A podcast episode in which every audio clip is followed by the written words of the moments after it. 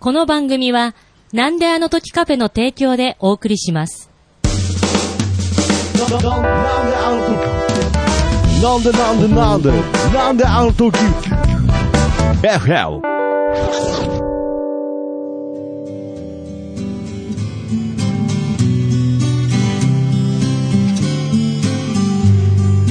君の笑顔が素敵です君笑顔が似合うから江口明の音楽屋は始めます。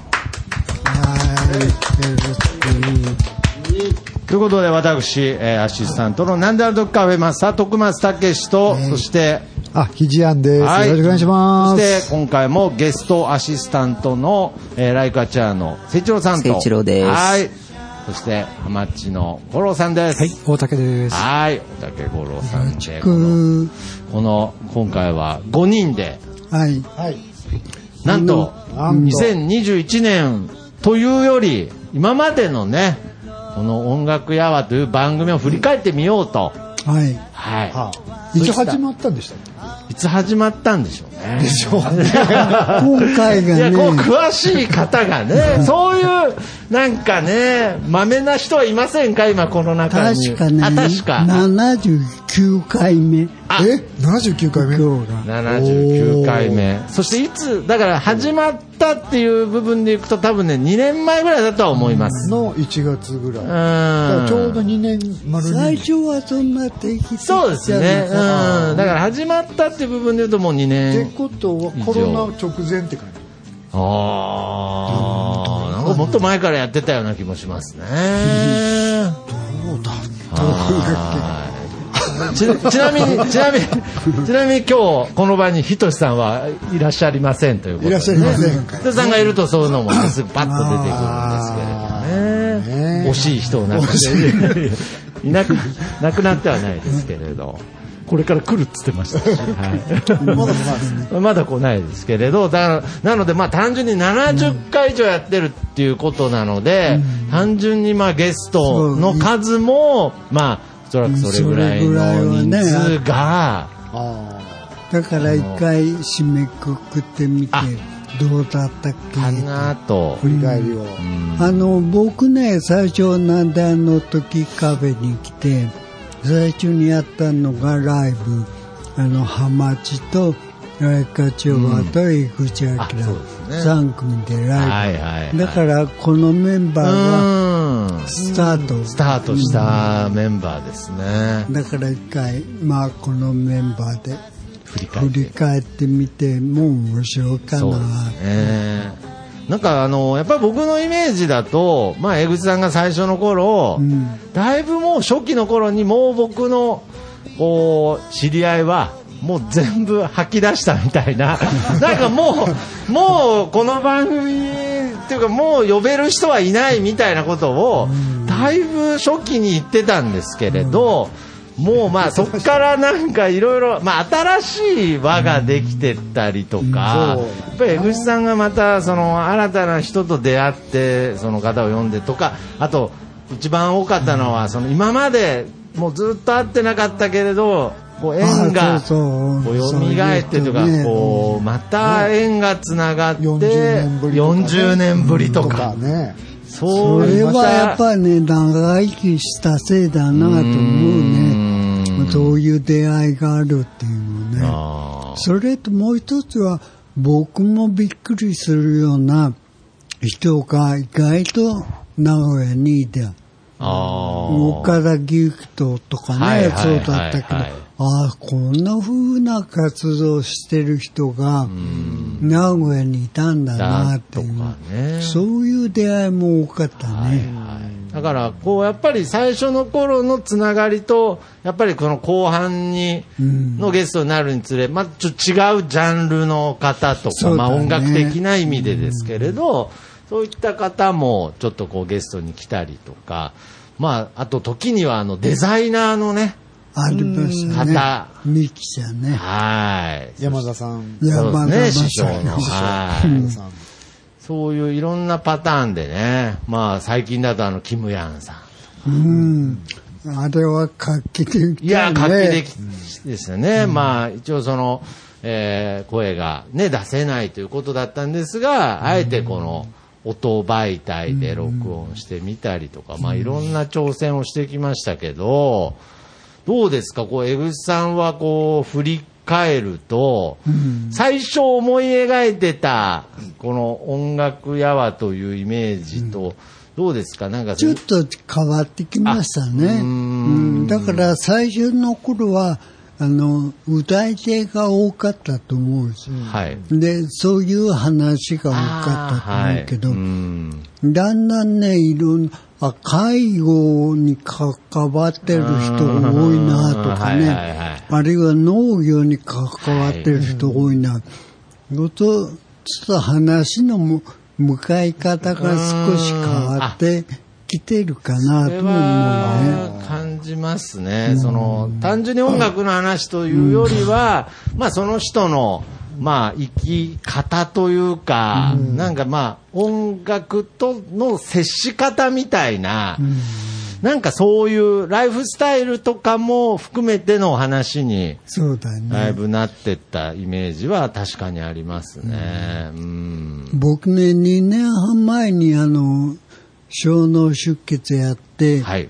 3ヶ月入院した後に、あの、初めて読んだのが、五木ひろゆきの、あの、小説じゃなくてね、あの、まあ、その時その時のメッセージ出してるやつ。あ、で、その中で、あの、今の日本の問題っていうのを取り上げてて、やっぱりあの、老齢化社会はい。っていうのは大きな問題。でそれと、うんあの、障害者が多くなってるっていう。で、そういう社会構造の中で、どういう生き方を目指したらいいかっていう問題提起をしてる。それが本僕自身にもすごくやっぱりはあ大事なことだなって思えてね。なるほど。うん、あの今の日本で僕らあのまあお金持ちの人はねあのい何にもしなくてもいいかもしれないけどなんか若い人に負担をかけちゃうようなそういうあり方も結構あるから、うんそうならないようにしたいなと、なるほど。うん、いうのあったね。もっと若い方たちが、こう、まあ、なんか、のびのびとというか、生き生きとい生きれるような。やれるし、はいで、老の年寄りたちも、うんなんかあの、叩きてるっていうんじゃない、んなんか目標を持つ、うんそういうのが、ね、できないかなっていうほのは思っど。た。ああ、それはやっぱりちょっとご病気になったっていうきっかけはだいぶ、そうだね。さんの中では大きかったねですね。まあ、あの、音楽屋はではなかったんですけど、このなんであの時放送局に、江口さんがまだ出た、最初に出ていただいた時は、あの、まだその脳梗塞になる前の音源も残ってて、やっぱりなんかこう、やっぱりポッドキャストのいいところはこう、振り返って聞けたりするので、なんか久しぶりに聞いた時とかも、またその時の記憶が、まあ、蘇ってっていうことで、なんかすごく新鮮ではあったんですけれど、まあ、むしろこの音楽屋場では、エグさんがちょっとこう体調を崩されてからの音楽との、まあ、接し方っていう部分で語るこシーンの方が確かに多かったとは思うんですけれど、やっぱり今振り返って、その体調を最初に崩された時に、歌をもう歌えないかなっていう、そういう、まあ、思いっていうのは、ちょっとよぎったりはしたあんですか？ったあった、すごくあったね。あだからもうギターが弾けなくなった。右半身麻痺したから、ギター弾けないしであのー言語障害もあったから歌も歌えない、もう音楽はできないかなってすごい思ってた。でそういう頃にね、あの、五郎ちゃんたちが、あの、そうですねなんかそういう、今の江口明も面白いよって言ってくれて、それがすごい励みになったね。ん。なんかもう、と問い合わせが始まったのかと思。収録中にね、江口さんがなんかこう、江口さんのその語りを聞いてね、その、はい。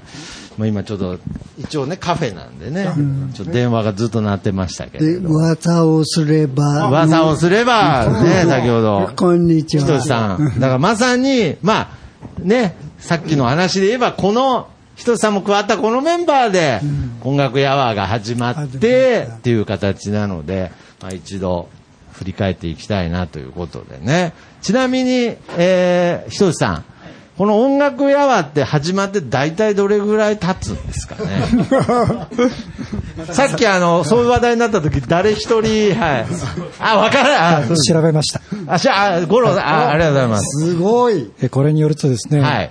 えー、江口明の音楽屋第1回はゲスト徳松武史。あ、僕だったんですね。2020年3月16日ということになってますね。おーあそうなんですね。3月。3月、まあ1年だからまあ。もうすぐに。うん。まあ、その前の前身の、こう、ちょっと音楽屋はみたいのもあったんですけれどね。はいはいはいはい。まあけど、やっぱりその中で、多分まあ後半の方はほぼ、ほぼっていうかもう完全に毎週更新でやっていましたのでね。まあもちろんたくさんの人が来ていただいたということですけれど、なるほど。やっぱりそれぐらい設定した方が励みになる。まあ、それはありますね。はい。あとは、はい、うんごめんなさい。それで、あのーまあ、僕が歌えない、今までのようにはできないけど、でもそういうのもありかなっていうふうに、んあの、感じてくれた五郎ちゃん。そうですよね。ええあの頃どんなふうに どんな、そうですね。あの頃どう、まあ、その後ね、そのレコーディングにつながっていくわけですが、はい。僕はまだその時は八木さん全然親しくなくて、あええそうなんです、ね。あの、ヒジャンが、まあ、親しくしてたんで、親しくなる天才の肘やんからね。はい。まず、親しくなって。ハマチの営業担当ですね。で、まあ、それで、えーあの、まあ、ハマチとしても、こう、関わりが出てきて。まあ、あの、八木さんのオープンマイク行かせていただいたりですね、いろいろしてたんですけどね。はいはいはいはい。まあ、その、でも、ソーネとかに、うん最初のソーネの時にね、歌ってもらった。最初のソロの時はもう江口さんは、えっ、と、病気の後だった。そうそうそう。あーあと、あとなるで、ほど。だからそのもっと前、だから、あの、川名のプラスワンああ、そうかそうかの。時代あに、えっ、と、一度江口さんのワンマン、えー見に行かせていただいたりしてますよね。古希の時の。そうそうそうそうそう。ああと、なんやでも一回一緒にハマチとやったよね。あ。うんあやったそれぐらいの、えーお付き合いしかなかったんで、でももう僕は、なんといっても江口さんが病気をされた後の歌が本当に大好きで、それはもどういうふうにああ、感じた？すね。う、これはもうあの、まあ毎回言ってますけれども、あの、いろんなものがそぎ落とされていくんですよね。ああ、はいええはいはいはいはいはい。で、音楽の要素って、はい。えっ、と、リズムがあって、はいメロディーがあって、はい言葉があって、はいそれで成り立っていくと思うんですけど、はいその3つだけが、あのーね、一番シンプルだと思うんですよ。あるような。で、それが凝縮したのが、あの頃の江口さんの表現だったと思うんで、ええそれがね、すごく、あの、伝わりやすいっていうか、なるほど。こう、心の一番深いところまでこう、落ちてくるんですよね。そういう感じを僕はいつも受けてたんで、ああ、腑に落ちるね。腑に落ちますうんね。腑に落ちるね、それは。なんかこう、それはどうなんですか、江口さんとしてはそういう感想に対して、その当時、何か自分の中で、なんかこう、ある種こう、その病気になる前とは歌う感覚として違うなみたいのは、ご自身でも感じ、僕はもうすごいもどかしいと思っててあ、なんとか前のようにに前のように歌おうという、やっぱり、思いが強かった。ああ、なるでもそれはできなかったんだよね。うーん、ああ、はいはいはいはい。まあもちろんギターから、まあね、その楽器もウクレレに持ち替えてということでしたしね。そしたらその頃にね、五郎ちゃんもそう言ってくれたし、あとね、ソーネの時だったと思うけど、あの、ワーナーパイオニアでずっとミキサーをやってた人がたまたまその時遊びに来ててくはいれて、。はい。で、やっぱり僕のその、あもうぼおぼつかない感じの歌聞いた後に、いや、あんな風には歌えないよねって逆に言われて、あへえって思ったことがあった。うん。だからそういうの、まあなんか新しい形はありかなってちょっと思ったね。そして今ここにね、この音楽やわのデータがね、人さんが作ったデータがありますが、まあ先ほどね、五郎さんが言ったように、まあ2020年の3月から始まって、まあ総勢79回ですからね。あ、そうだ、80回。うん80回。81回目、あそうか祝ですねうん。本当だね末広がりですよ、本当に。ありがとうございます。うまい。いやいや、いや、うまいっていう。でそういうのを誠一郎もね、はいずっと見ててくれたと思うけどやはりなんか感じることあった？その頃はちょっとあんまりもう正直覚えてない。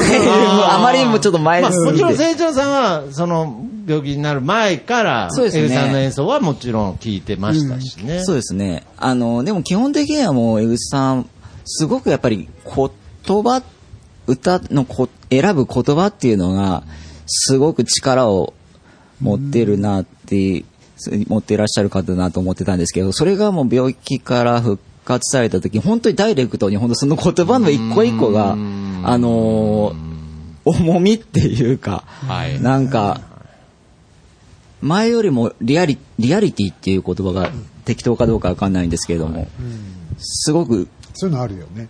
ぐ、ぐさっとこう、わしづかみにされる、心臓をちょっと掴まれるっていうか、ダイレクトに掴まれるっていうか、そうだね。直接的に来る感じがあったね。っていうのはすごく感じましたね。うん。あと、江口さんね、今、MC もすごくいいんですよ。はい。間の語りがね。あこの間、あの、6の21で一緒したじゃないですか。はい。はい。あの時ももう、ね、間の語りがね、もう、みんなに伝わっているのがよくわかりましたからね。まあだから、江口さんの言葉一つ一つにね、今なんか重みあ。が。なんかこう、ええそうあるんですよね。全部の言葉に、こう、ええまあ、魂とか、こう、熱っていうのが、こう、そうなんですそこはもう素晴らしいてきてですよね。るっていうことですよね。だからそこはまあさっき言ったその脱力、脱力というかなんかそぎ落とすっていう部分にもつながるのかもしれないですけどね。まあ僕は、僕はもうシンプルなやっぱり最初のもう印象は、それでも歌うんだこの人はっていう、やっぱり、それが一番最初に来ましたね。やっぱりあの、喋るのとかでも、やっぱり最初の頃、ここまでまだうまく喋れてなくて、だいぶね。まあ正直、今だから言えるんですけど、これ大丈夫かなってなった時に、歌い始めた時の、やっぱりこう、ガラッとこう空気感が変わった感じと、やっぱりもうその歌う前でも、これの状態でもこの人は、こうまだ人の前に立って歌 うんだっていう、なんかそこに、まあなんか凄さを感じて歌い始めた時に、まさに僕、その当時もよく言ってましたけれど、なんか僕の中で、あ、江口さんってやっぱロックの人なんだなっていう、なんか、ある種こう、まあいい意味での狂気みたいのも、ちょっとその中に込められてたような雰囲気を感じましたね。だから、素の自分を晒すのってすごく怖いじゃないですかい。や特に、あの、弾き語りなんて本当に一人っきりで客の前に立ってるわけですから、その前でね、本当に、あの、飾らないとか、本当の真の部分の自分を見せるのって、すごく大変な作業だと思うんですけど、まあ今、江口さんそれがすごく自然にできて見えると思うんですよね。だから僕はあの、あと江口さんとよく喋ってて、安心するって言ったら変なんですけれど、江口さんってなんかこう、全部をもう、僕から、僕らが見ると全部を悟ってて、もうすべて達観してるように、やっぱどうしても見えてしまうんで、まあ、例えばその、江口さんが、いや、僕だって人生いろいろあったよとか、なんかそういうことを言ってくれたり、まあさっきの歌うっていうことにも、その病気になった後に焦りがあったとか、そういう話がちらっとね、こういう音楽屋のエピソードの中で、たまに、ね、大体はあの、まあなんとかなるさみたいな、ひょうひょうとした感じでお話しするんですけど、たまに出る、やっぱりその、江口さんの中にも当たり前なんですけれど、ちゃんとある葛藤とか、焦りとかが、なんかそういう部分が見えた時に、まあ、より深く、なんかこう、近く感じれたり、いやより深く感じれたりっていうシーンもなんか僕の中では印象的でしたけどね。うん。やっぱりね、そうやって、あの、いろんな人を応援してもらったなって思える。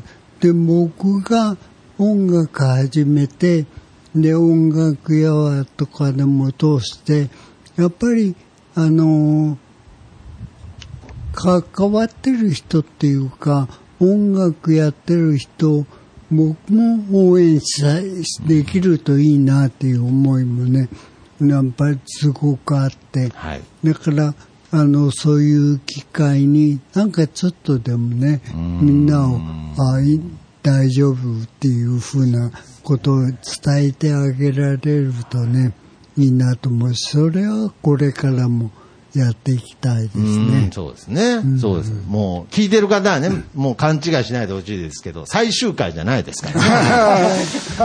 総集編ですからね、ただのね。だからこれからもそういうのを伝えていきたい。だから、江口さんとしてはどうですか？まあ音楽やわということで、音楽を、まあ、やっぱりミュージシャンっていうのはやっぱりその、音で伝える、演奏で伝えるっていう部分が、やっぱりその、ポリシーだったり、そう、気持ちとしてあると思うんですけれど、おしゃべりで、それあえて音楽を語っていくっていうこの、まあ、2年間ぐらいに対してはどういう印象でした？なんかまあ結局、その、変な意味じゃないですけど、アーティストの人は最終的に歌で語ればいいという、やっぱりそういうミュージシャンっていうそういうベースがある中で、あえてこうおしゃべりで音楽をこう自分で語っていくっていうことに関してはどんな印象でしたか、いや、そうじゃないとできないこともあるしね。ねうん、両方あっていいと思うけどね。なるほど、うんそうですか。まあそれをね、それを聞けただけでも、まあ僕としてはなんか、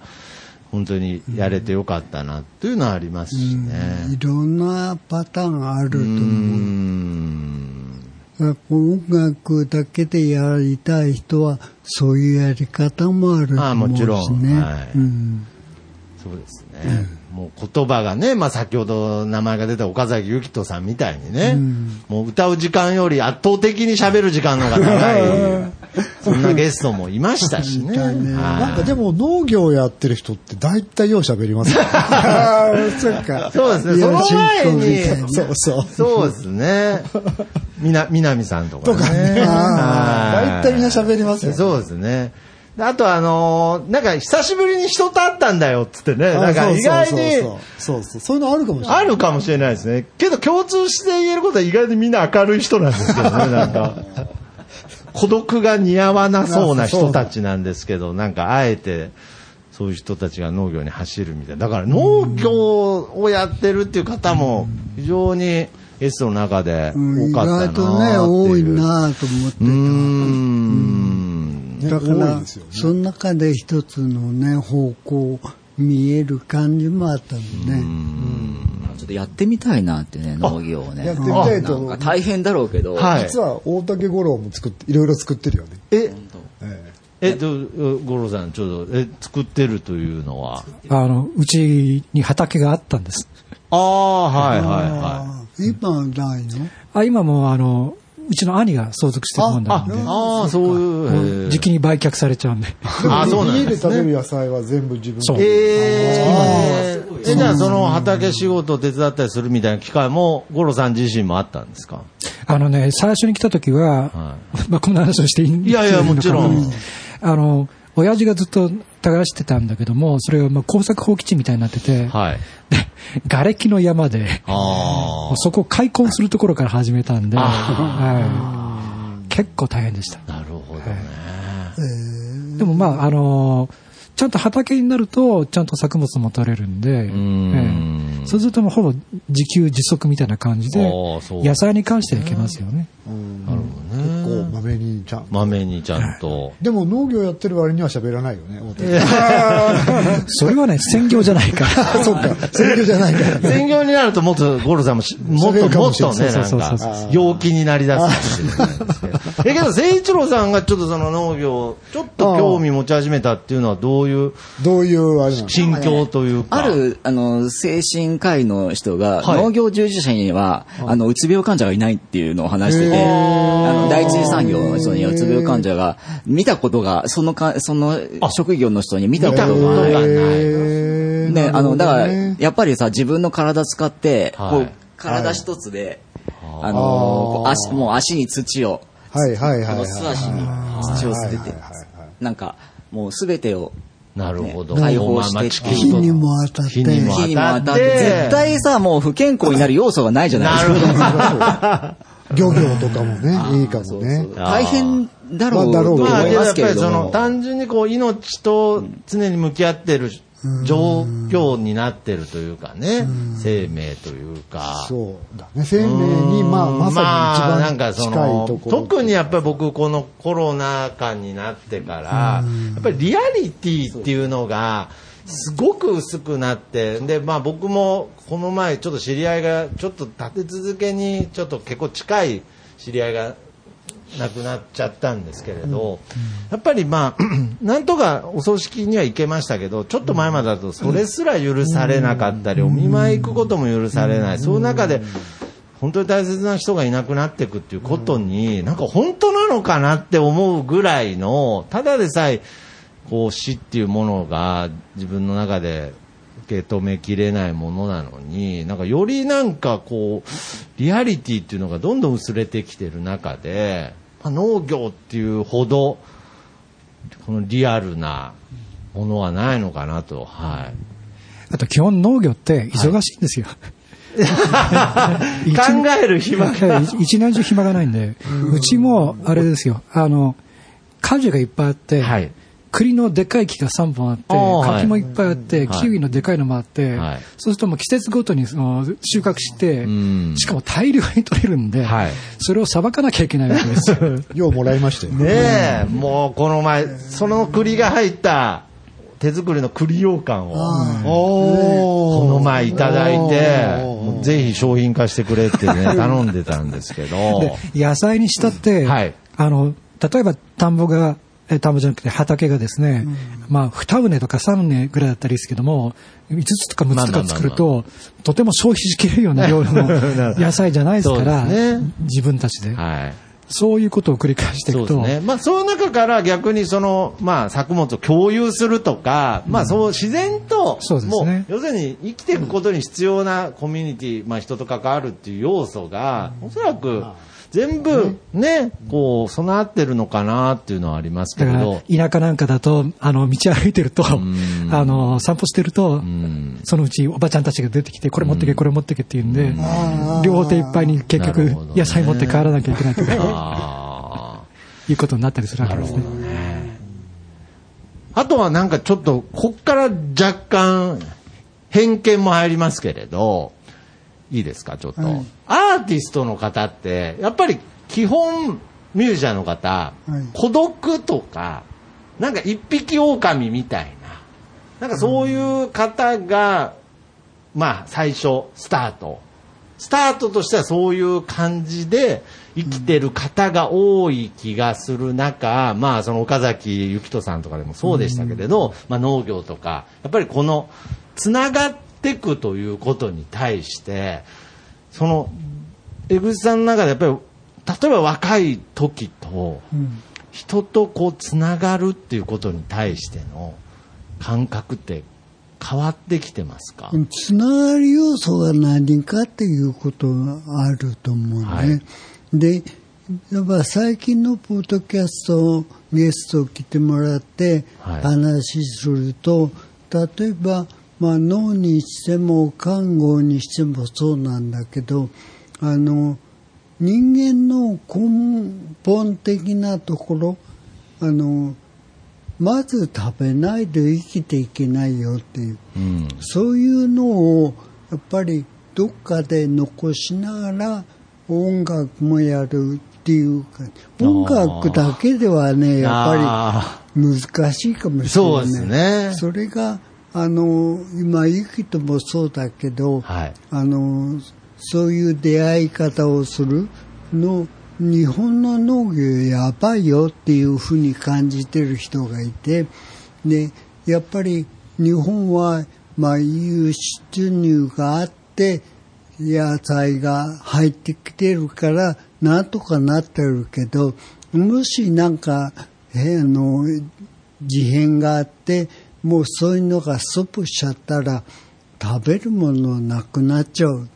でそういう時に自分で作れるっていうのはとても大きなことだと思うんで。なるほど。だからそういうのを持ってるかどうか、はあ。うん、それはこれからね違いが出るかになっていくなってことですよね。だからまあ、逆に言うと、江口さんが、まあ、それこそ10代、20代の頃っていうのは、むしろ音楽のことしか考えてなかった。あ そうか。ああ、そういう、まあ時代もあるかもしれないですけれどね。あの、やっぱり特に僕、ここの、高校生の女の子がいて、ずっとここでこうギターのちょっと練習とかしてた子が、この前、一コロナで1、2年会ってなかったんですけれど、なんか専門学生になって、こう CD を作ったんで置いてくださいなんて言って、でそれを聞いたんですけど、もうすごい、まあもちろんクオリティもすごいですし、けどやっぱりその子は音楽でやっていきたいっていう、その音楽で生きていきたいっていうフレーズが、もう今の若い子たちは自然になんか音楽だけで食べていきたいっていう意味合いより、なんか音楽と共に生きていきたいっていう意味に変わってるんだなっていうのをすごく感じたんですよ。あの、その子もちゃんと仕事を就就職して音楽を続けていきたいっていう話だったので、僕の中でもう音楽で食っていきたいっていうともう、ギターだけ担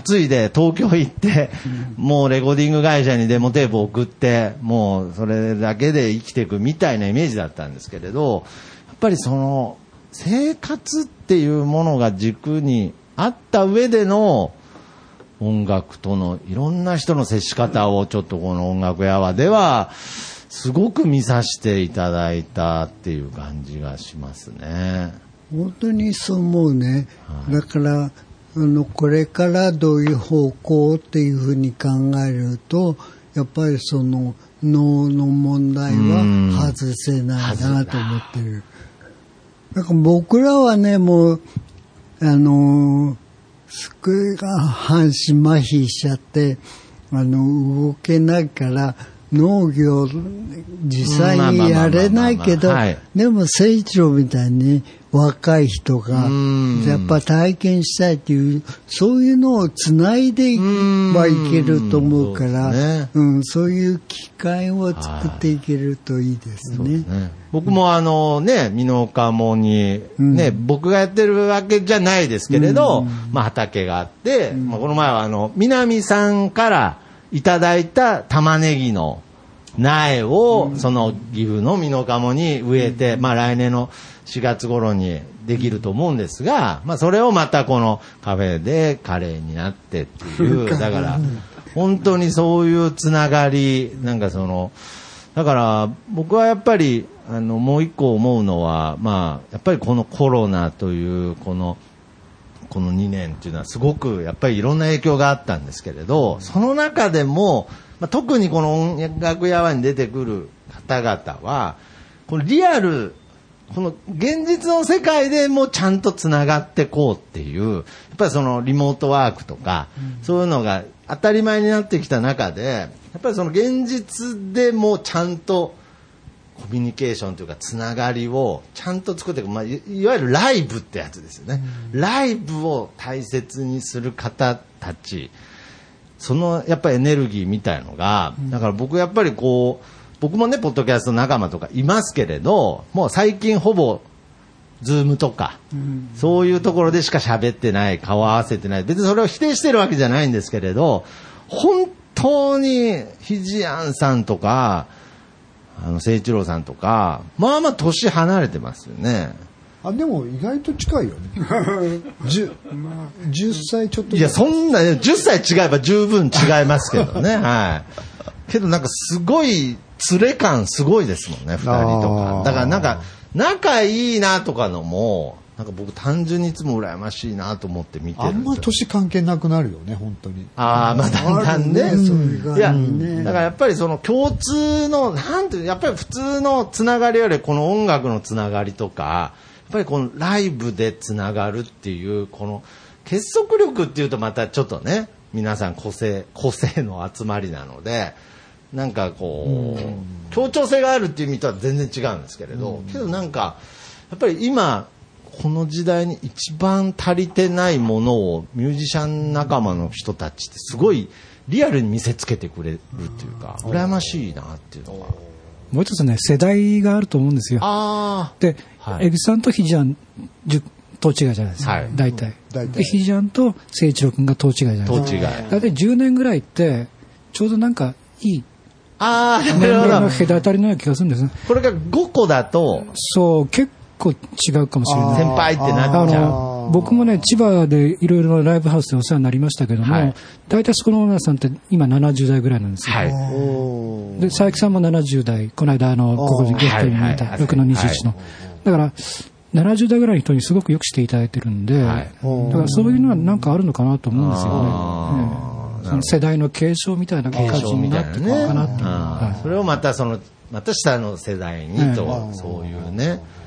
またね、そういうのも人にもよるけどんね。だから、まあまあも音楽をやってる人の中でも、すごい体育会系の人もいれば、そうじゃない人もいる。なるほど。僕の聞いた話ではね、小田和正とかは、すごい体育会系あ、そうなんですか？だから、あの、普段は普通に喋ったり、あるいは、あの、先輩立てるような言い方で喋ってても、いざ相手が自分より一つでも下って分かった。ら、急に体力がああ、すごいですね。そうなんや。そうそう。吉本興業みたいな。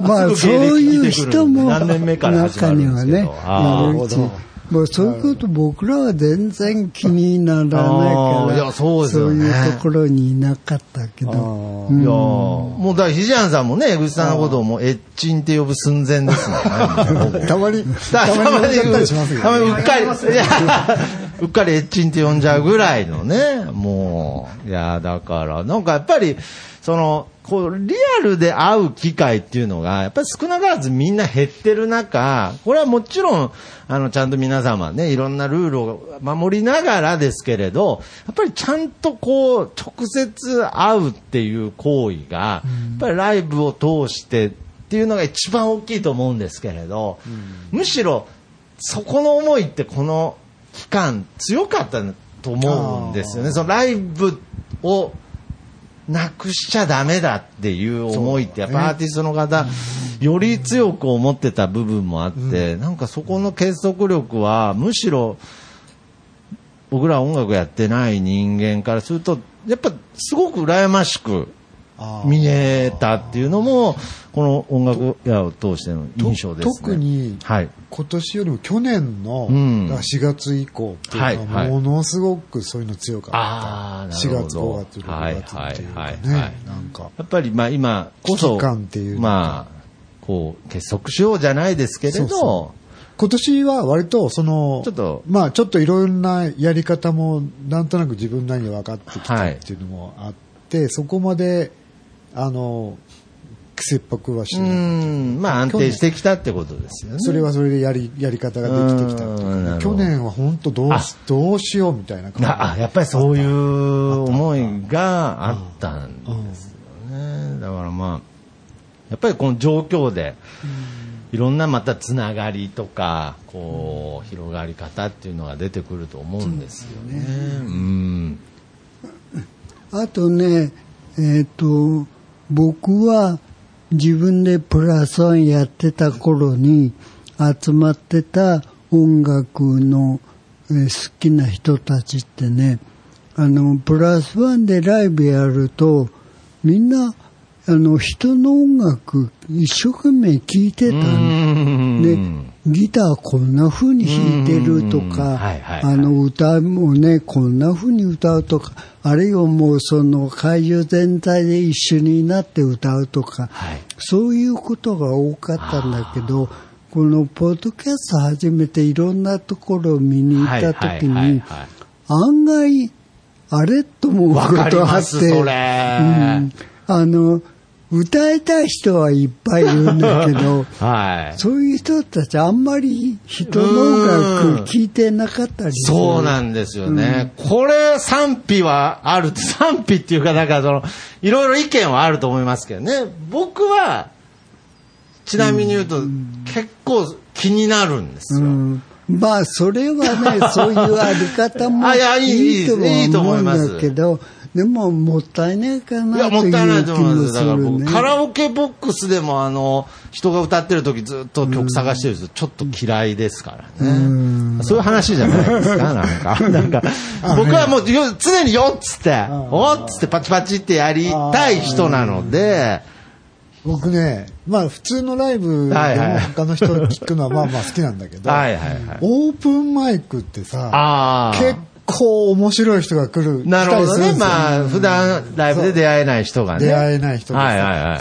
この人、まあ、うまい下手とか、うんそういう感じじいろんな衝撃がねその人の本当なんか個性がバーッと出る、出る人がまだその、洗練されてない、もうそのまんまそのね、わかります。そういう人に出会うとめちゃくちゃい嬉しい。だからやっぱり、肘屋さんはちゃんとこう聞く派のが好ですよきだね。だからそのやっぱ場をみんなで作ってるっていう僕はやっぱ意識があるので。最初のに、誠一郎が、あのね、パラダイスカフェの、あの、フリーライブ初めて見たんだよね。その時の印象もすごい。ああ、なるほどね。やっぱちゃんとこう。本当に生で出てきた。なるほど。今はかなりね、こうちゃんと、あの、もうそれらしく。ね、むちゃむちゃくちゃっていうかね、もう直球っていうかさ、あーもうそのもう本当に俺の歌だみたいな。俺のこれ、これが俺の世界だっていうね。むちゃくちゃだったんですね。むちゃくちゃというのか、すごい生だったの。それがすごい印象に残ってて。なるほどほんでいろいろ声かけたんだよね。そういう面白い。そういう出会いがね、やっぱねね、オープンマイクってある。いや、そうなんですよ。だからこれはやっぱりそういう、さっきのリアリティという話が出ましたけど、ネットとかそういう文化が、別に、これは本当否定してるわけじゃないんですけれど、進みすぎて、やっぱりその、隣にいるのに、隣にいるように感じてなかったりとか、そういう感覚がなんか変に生まれちゃったりするんですよね。まあその喋ってるのにスマホいじってるとか、なんかその、僕はあの、例えば、まあ、あんまこういうこと言うとおっさん臭くなっちゃいますけれど、オムライス屋さんに行ったら、あの、サラリーマンが、あの、なんかその部下みたいな人がずっとスマホゲームやってたんですよね。その上司の先輩がいるのに。で、えーこれなんかちょっと、他人事だけどなんかドキドキするわと思ってその上司見たらスマホゲームやってたんですよ。あ、もういいんだと思って。これが、これが今なんだって思って、まあ、むしろ安心はしましたけど、まあなんかちょっと、寂しい、こうね、だったらもう別々で食べに行けばいいじゃんって、ちょっと思いましたけど、だから僕はそのライブとか、特にこう小さいライブハウスの中で、まあそういう、まあプラスワンとか僕もね、あの行かせてもらってたので、やっぱりそういう空気が出てたんですけど、確かに江口さんが言う通り、このなんであの時カフェでは、確かに場合によっていろんなシーンが、僕もずっとあの人聞いてねえなとか、むしろ歌よりあの人とあの人の会話の方が声大きいんだけど、みたいな時もあった、なんか、そのカオス感みたいのは、まあ面白い、まあそれが面白さにもつながってったとは思いますけれどね。うん、なるほど。それは、だから僕はやっぱりその、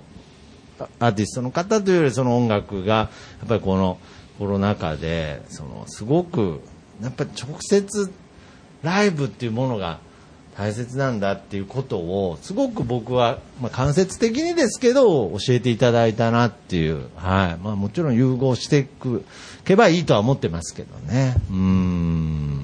その辺で音楽や輪をね、これからやっていくときに、まあちょっと意識的に、そうですね。えーそれ見ていきたいかなと思うけど、はい。それ、誠一郎とかゴロちゃんも、なんか、アドバイス的に、あなんかあればこれからの音楽。うん。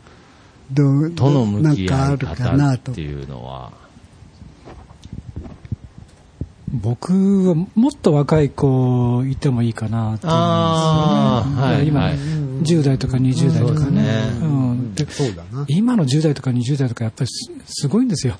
うん、ああ、その、クオリティが。クオリティが。うん。で、本当に面白いこと考えてるやつは面白いこと考えてるし、話聞いたら結構面白いと思うんですよね。だからそういう若い子とつながれるようなチャンネルがね、なんかね一つあるといいな確かに。それ欲しいね。ねだから、わかりました。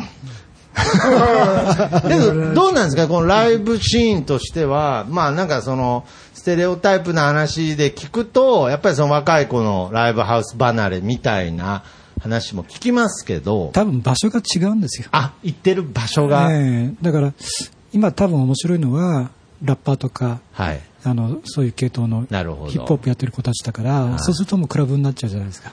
なるほどおじさんは絶対行かない。まあいかないわけどやっぱりちゃんと当たり前ですけど今の若い頃もそういうリアルっていそうもの、ライブっていうものをしっかり求めてるってことですね。むしろね、あの、いろんなあところにつながりたいと思ってると思うんですよ。はい若い子たちの方が。そうだね。うん。だからそういうね、あの、方向性がなるほど。ラッパー呼びましょう、ラッパーの。上一重さん。ね、この音楽屋ではおなじみの上一重さんの息子さんもあラッパーですから。そうだねそっから、いいですよね、そこから行きましょう。うよ。はい。行きましょうよ。さらに、あとねはい。あの、僕は最近知り合ったの、ニンニクチャハンズってあの、若あい二人組名前がもういいですね。名前がいいでしょニンニクチャハンズ。なニンニクチャハ そその、その二人、え、それはユユニット？ユニットですね。ああのー、若い。夫夫婦の最近、た最近多分結婚してるんあじゃない、そうなんですね。いや、だからちょっとじゃあ、まさにね、まあ、五郎さんがおっしゃる通りで、そうそうそうそういうまたね、若い、そういう世代も、こう、ちょっと取り込めるようなチャンネルに、そうですね、できてたらいいなと思いますね。うん。そちらはどうですか？そうですね。まあ、今あったその、多分ね、若い人たち機械とか使うのが、とっても、今コンピューターを使うのが。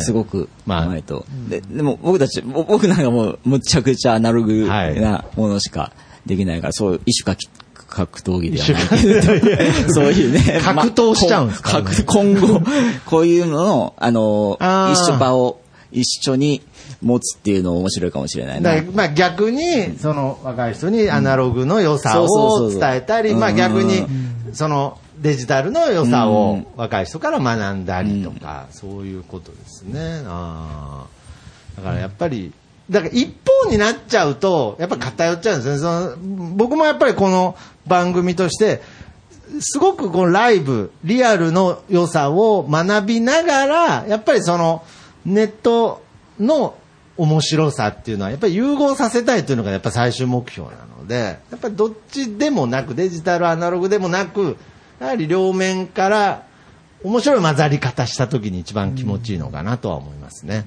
江口さんとラッパーの絡めてみてみたいいいですね。共演。面白いよね。ぜひやっていただきたい。いやけど、えぐ、今の江口さんだったら、うん。そこは なんか受け入れてくれる気はしますよね。トラックに乗せて、そうですね。うんそして若者も何の恐れもなく飛び込んできそうですし、そうだね。素晴らしい。いやーけどいいですね。まあそういうこともちょっと今後、まあ実現していく。まあやっぱりね、そのためにはやっぱりそのリアルなスペースと、やっぱりこのポッドキャストっていうネットワークを使ったものが、何かもっといろんな可能性をね、これからもまあ、先ほど言ったように、あのー今ね、こう、ディレクターやってるひとしさんも、ね、ちょっとその、なんであの時カフェに通えない位置になんと。なんと引っ越ししちゃうということですから、まあそういった部分では、その離れてもできることとの、そのやっぱりこうね、はい。まあ離れてみないとわからないっていつもしさん言ってますけれど、やっぱりその、なんか可能性っていうのは常になんか探っていった、いきたいなとは思いますね。うん。はい。じゃあまあそういう感じでこれからも、ちょっと、あの、ある意味、僕、ロックンロールは、なんか現状を突き破っていくようなエネルギーと思ってるから、そういう方向は持ちながらはいやってみたいですねね。はい。いや、本当に突き破っていきましょう。はい。よろしくお願いします。よろしくお願いいたしお願まいしますす。ということで、えーこれはまあ公開としてはもう2000多分20ね2年になってると思いますので、はい、えーこの2022年も、えー江口明の音楽屋は皆様よろしくお願いいたしますということで、今回は、えー皆様ありがとうございました。星が夢を見てる何億年の彼